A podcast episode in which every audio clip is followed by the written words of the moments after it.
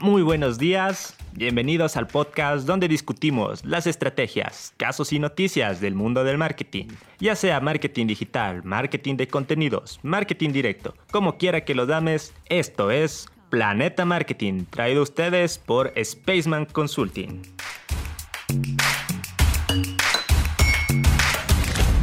De seguro alguna vez se te ocurrió una idea de negocios muy buena, pero no supiste cómo empezar. O tal vez ya tienes tu negocio, pero sientes que puedes optimizarlo aún más. Pues bien, la solución para estos dos escenarios es la creación de un plan de negocios. Para esto, existen muchos métodos, pero en la actualidad el más eficiente es el modelo Canvas, conceptualizado en 2010 por Alexander Osterwalder. Hemos dividido este tema en dos episodios. El primero, la propuesta de valor, y el segundo, el modelo de negocio. En este episodio te explicaremos cómo crear tu propuesta de valor usando el método Canvas. Puedes descargar las plantillas usando el enlace que se encuentra en las notas del episodio.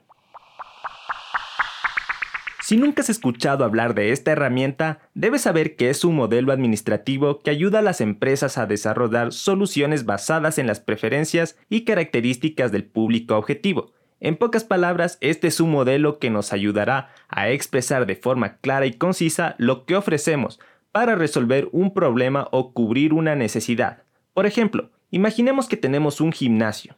¿Cuál sería nuestra propuesta de valor? Básicamente sería ayudar a mejorar la calidad de vida y salud de nuestros clientes mediante el ejercicio. Este modelo se basa en dos módulos. El módulo de la derecha para el segmento de clientes, el cual incluye tres elementos, las tareas del cliente, así también como sus alegrías y frustraciones. El segundo, el módulo de la izquierda, se centra en tu propuesta de valor para el segmento de clientes e incluye tres elementos, creadores de alegría, aliviadores de frustraciones y productos y servicios. Este modelo en su forma más básica vendría a ser algo así como el problema que tienen tus clientes y la solución que estás dispuesto a brindarles. Empecemos por el módulo de segmento de cliente en el cual elaboraremos un perfil de nuestro cliente. Este perfil suele originarse de la información recopilada durante el proceso de encuestas, o si ya estás en actividad del proceso de ventas. Si tu negocio todavía es una idea, deberías esbozar un perfil inicial basado en cómo tú crees que será el cliente y posteriormente validarlo con encuestas. El primer paso dentro de este módulo es determinar las tareas del cliente. Estas tareas son todas aquellas actividades que nuestro cliente busca solventar. Estas pueden ser tareas funcionales como solucionar o prevenir un problema, tareas sociales, tal vez el cliente busque estatus, destacar, poder o que lo vean bien, y tareas emocionales, que son más personales para mejorar la calidad de vida, que le permite sentirse mejor con más seguridad o tranquilidad. Imaginemos que tenemos una tienda de ropa y nuestro segmento está enfocado a personas que gustan de la moda. Algunas tareas de este segmento pueden ser 1. Vestir con estilo. 2. Buscar aceptación de personas que les gusta la moda. Y 3. Sentirse cómodo con su ropa, funcional, social y emocional respectivamente. El siguiente paso es identificar las frustraciones o emociones negativas que el cliente pueda experimentar durante o después de sus tareas podemos dividirlas en tres. 1.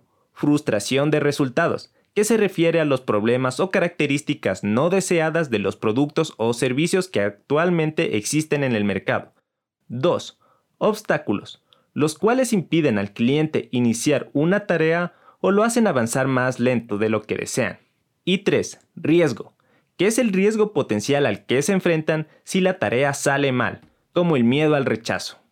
También podemos preguntarnos, ¿cuáles son los costos no deseados para el cliente? ¿A cuáles riesgos y miedos se enfrenta? ¿Qué hace que se sienta mal? ¿Cuáles son los desafíos y dificultades de adoptar nuestro producto? Sigamos con el ejemplo de la tienda de ropa.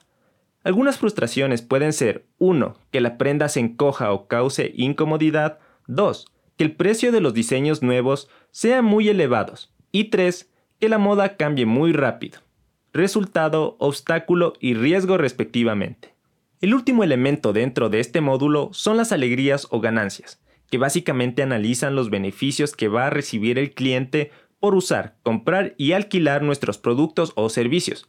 Usualmente nos enfocamos en cuatro, que son 1. Los requisitos mínimos, Sin estos el producto o servicio no funcionaría como tal. 2. Los beneficios esperados, los cuales son básicos y como clientes esperamos recibir.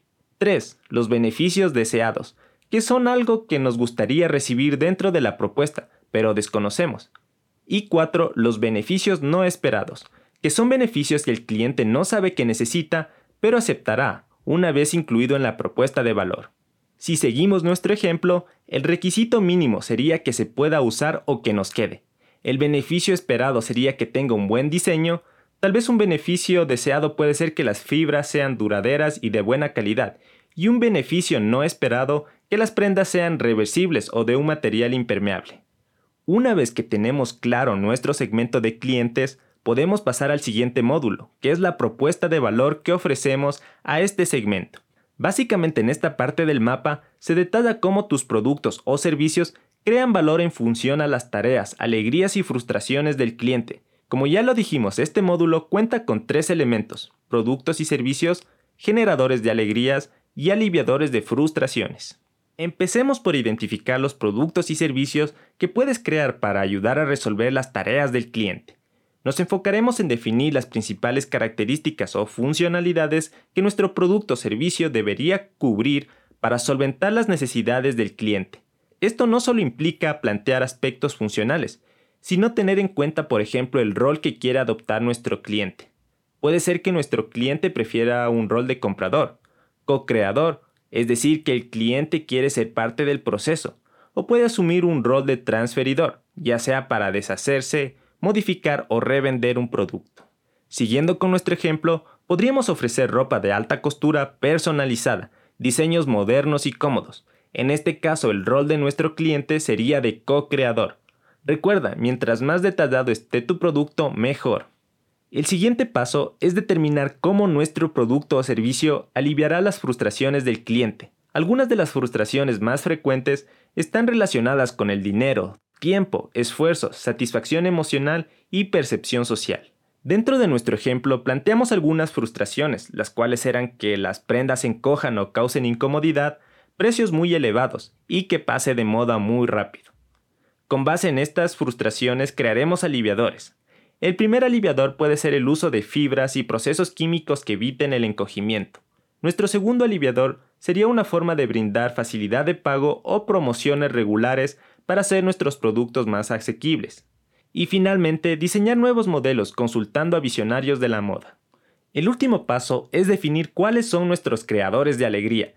Estos describen cómo tus productos y servicios crean alegría para el cliente. Resume de manera explícita cómo pretendes producir resultados y beneficios que el cliente espera, desea o sorprendería. Algunas de las alegrías más comunes incluyen la utilidad funcional, las alegrías sociales, las emocionales, positivas y ahorro de costos. En nuestro ejemplo, los creadores de alegría podrían ser incorporar una página web que permita personalizar prendas online, un programa de recompensas para clientes frecuentes y la disponibilidad de modistas y sastres en nuestras tiendas para que la ropa se entade a cada cliente. Finalmente, después de haber completado los dos módulos, tendremos nuestra propuesta de valor, sin embargo, aún debemos validarla, por lo cual es una buena idea tener una propuesta alternativa y no enamorarnos de nuestro primer boceto. Busca retroalimentación y si es viable, pon tu modelo a prueba. Recuerda que se aprende más rápido fracasando en etapas tempranas, repetidas veces y con poco dinero. Eso es todo por hoy. En el próximo episodio te indicaremos cómo implementar tu propuesta de valor en un modelo de negocios Canvas. Para preguntas o comentarios nos pueden escribir a spacemkt.outlook.com. Y si te gustó este episodio, recuerda seguir nuestro podcast y también compartirlo. Gracias por escucharnos. Nos veremos la próxima semana en un nuevo episodio de Planeta Marketing.